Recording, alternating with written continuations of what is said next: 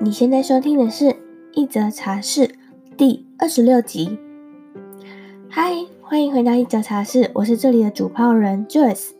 相信你已经准备好一杯茶以及一些茶点，准备好迎接今天的来宾了吧？今天的来宾就是我。距离上一次来和大家聊天已经是两个月以前的事了，好快！这两个月我发生好多事，今天就。其实是来庆祝我的音频创立半年了啦。好啦，其实已经超过了，现在才有时间来录制，应该在二十四集的时候就应该要录制。另外，你追踪这个音频节目了吗？还没的话，可以先暂停一下，回到首页按下订阅按钮，也别忘了帮我们在 Apple Podcast 上分享、打新评分，这样就可以让更多的人知道这个节目的存在哦。在节目开始之前，老样子，一样和你分享一段话。不论这件事是否成功，先做再说。准备好了吗？我要准备开始喽。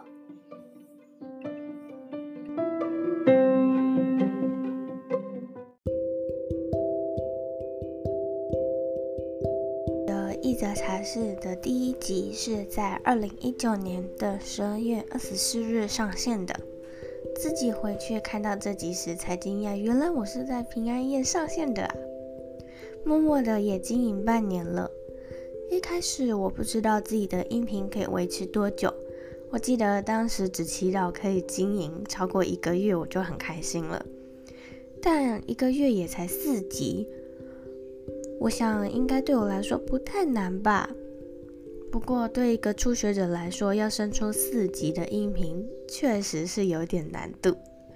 所以，我就准备两集自己单独录音，两集访谈的音频。只要找到两个来宾，对我来说，应该不会太难。但因为我的品牌才刚起步，我不好意思去请一些很厉害的创作者。于是我就先从我朋友或是以前的同事开始邀请，当然也有些人答应，有些人答应了之后没有下文等等。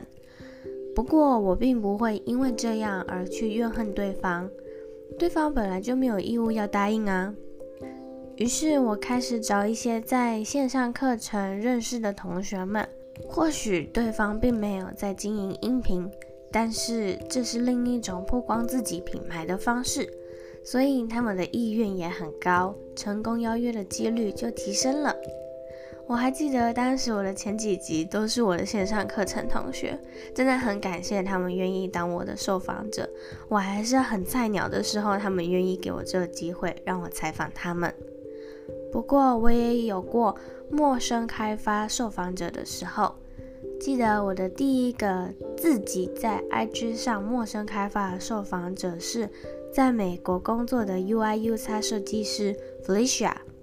当时因为看到她的 IG 图片觉得很美，也发现她好像正在用自己的方式一边工作一边旅行，于是就询问他是否愿意来一则茶室和大家分享是如何一边工作一边旅行的呢？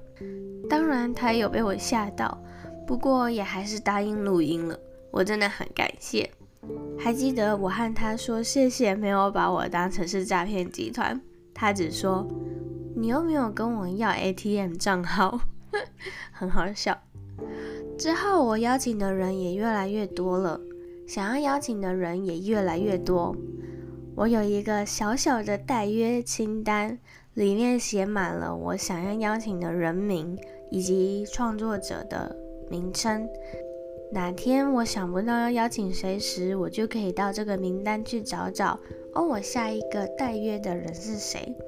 所以有可能下一个约到的就是正在收听这一集的你哦。我自己的流程也改过很多次，询问过很多创作者或者是音频主持人，他们的流程是什么，可以怎么去优化自己的整个过程。一开始呢，我是从非常阳春的使用 LINE 扩音的模式通话，还有脸书的通话模式，到现在是 Zoom 语音通话的方式录音，邀请时的专业度也越来越提升。从一开始的会吓到对方，到现在并不会给人有一种乱枪打鸟的感觉，而是因为我真的很欣赏对方，所以希望可以邀请对方来分享他的故事。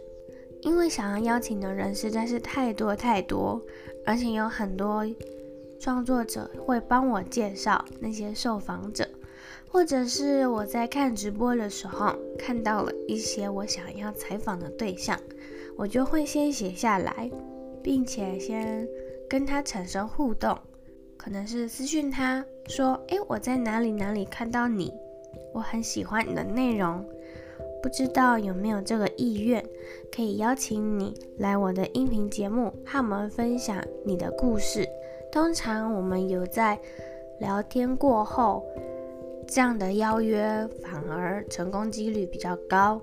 当然也有一些可能会拒绝的部分，那我就是尊重对方，就觉得很可惜，没关系，我下一次或者是等之后有机会的时候再来邀请他。一小段广告时间，你也想要了解 Podcast 市场，利用音频建立自己的个人品牌，并且开始利用音频帮你获利吗？现在 Joyce 正在筹备一堂系统式的线上课程，适合从零到一，或是已经有音频节目，想要更精进自己的 Podcaster。你只要在资讯栏的地方点选加入第二次的等候名单，就可以开始申请加入喽。广告结束，那么回到节目里面吧。之前也曾经说过，我会创立这个音频节目，是因为收听了乔西咖啡沙龙的半年感谢集。很难想象自己现在也在录制自己的半年感谢集。如果当时我没有鼓起勇气，拿起自己的手机开始录音，或者是开始陌生开发那些受访者。我也不会认识这么多厉害的创作者，也不会邀请到他们来分享他们自己的故事。现在一则茶室默默的也要到了三十集，里面是将近三十位不一样的创作者，不一样的故事，以及不一样的人在为自己的理想而努力着。每次采访完，我都觉得很感动，只要从他们身上看到努力的样子。我就会觉得自己也要像他们一样努力着，会更有动力的持续做下去。而且每一次只要采访完，我都会很兴奋的跟我男朋友说：“我跟你说哦，我认识了谁谁谁，我采访到谁谁谁哦，他很厉害哦，他是谁谁谁谁谁，他在哪里工作，然后他的背景是什么等等。”这件事情已经是一种。我为我采访到他们而感到骄傲的一个小小小小动力，因为我会想要开始认识更多更多厉害的人。那如果说我会希望一则茶室的音频节目未来发展成怎么样的模式，或者是发展成怎么样的规模，我会希望接下来可以跟更厉害的创作者们合作，像是我的口袋名单就有那些学校没教的事的 Janet。还有我的老板 Yo，以及我很喜欢的 S 边、工具王阿张等等。如果可以邀请更多更厉害的创作者，我都觉得自己的音频节目，讲到到那一天我就无憾了。这不仅是我个人的小小心愿，也是我对我自己的一个小小里程碑吧。Oh my god，我都可以想象自己邀请这些人士的心情是多么的兴奋呢、啊！回归到这半年来。虽然一开始我不知道音频可以让我获利，但我还是做了这件事，而且也维持到现在。就是因为这些厉害的人给我的正能量，驱使我想要找更多更厉害的人来分享他们的故事、他们的内容。即便这件事并没有实质上的获利模式，我也还是会持续做。就在几个月前，我也很幸运的把音频成功的转型为我自己的获利模式了。我成为 Yo 的御用剪辑师。好啦，御用是我自己加上去的。不过我还是很开心、很荣幸，也很骄傲的到处说我是 Yo 的剪辑师，因为可以成为我的老师、人生导师、偶像的员工，真的是非常开心与荣幸的。就算我哪天没有太多时间，也不再需要这份收入时，我也不会提离职，因为我很开心、很喜欢，并且很热爱。所以，如果有你有在收听这一集的话，你可能要给我很大笔的遣散费才可以赶我走哦。那你可能会问，音频真的能获利吗？其实，音频不止剪辑一种获利模式，它还有很多种获利模式，可以有很多种玩法。现在 Joyce 正在筹备一堂音频线上课程，里面也会教你如何利用音频获利。如果你想要开始建造自己的音频节目，或是想要和我一样采访这些厉害的人们，可以到下方的链接去索取课程名单哦。当然，这半年来，我最想感谢的是每周三准时在空中收听一则茶室的你。如果没有一直收听这个节目，一则茶室也无法走到现在。那就请你快到 Apple Podcast 上帮我留言评分吧，让我知道你有在收听。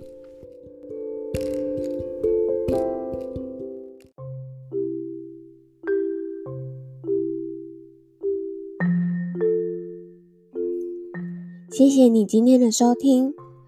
如果你想要看完整版的文字稿内容，可以到一则茶室官网收看。如果你有任何问题，我都很欢迎你可以在这一集的文字稿下方留言。你呢，也可以截图这一集的节目分享到 IG 现实动态上，让我知道你有在收听这一集节目。我的网站网址和 IG 账号一样，都是 J O Y C E H S H 点 C O。我是和你一起成长的 Joyce。听完今天的故事，是不是觉得配上一杯茶特别好喝呢？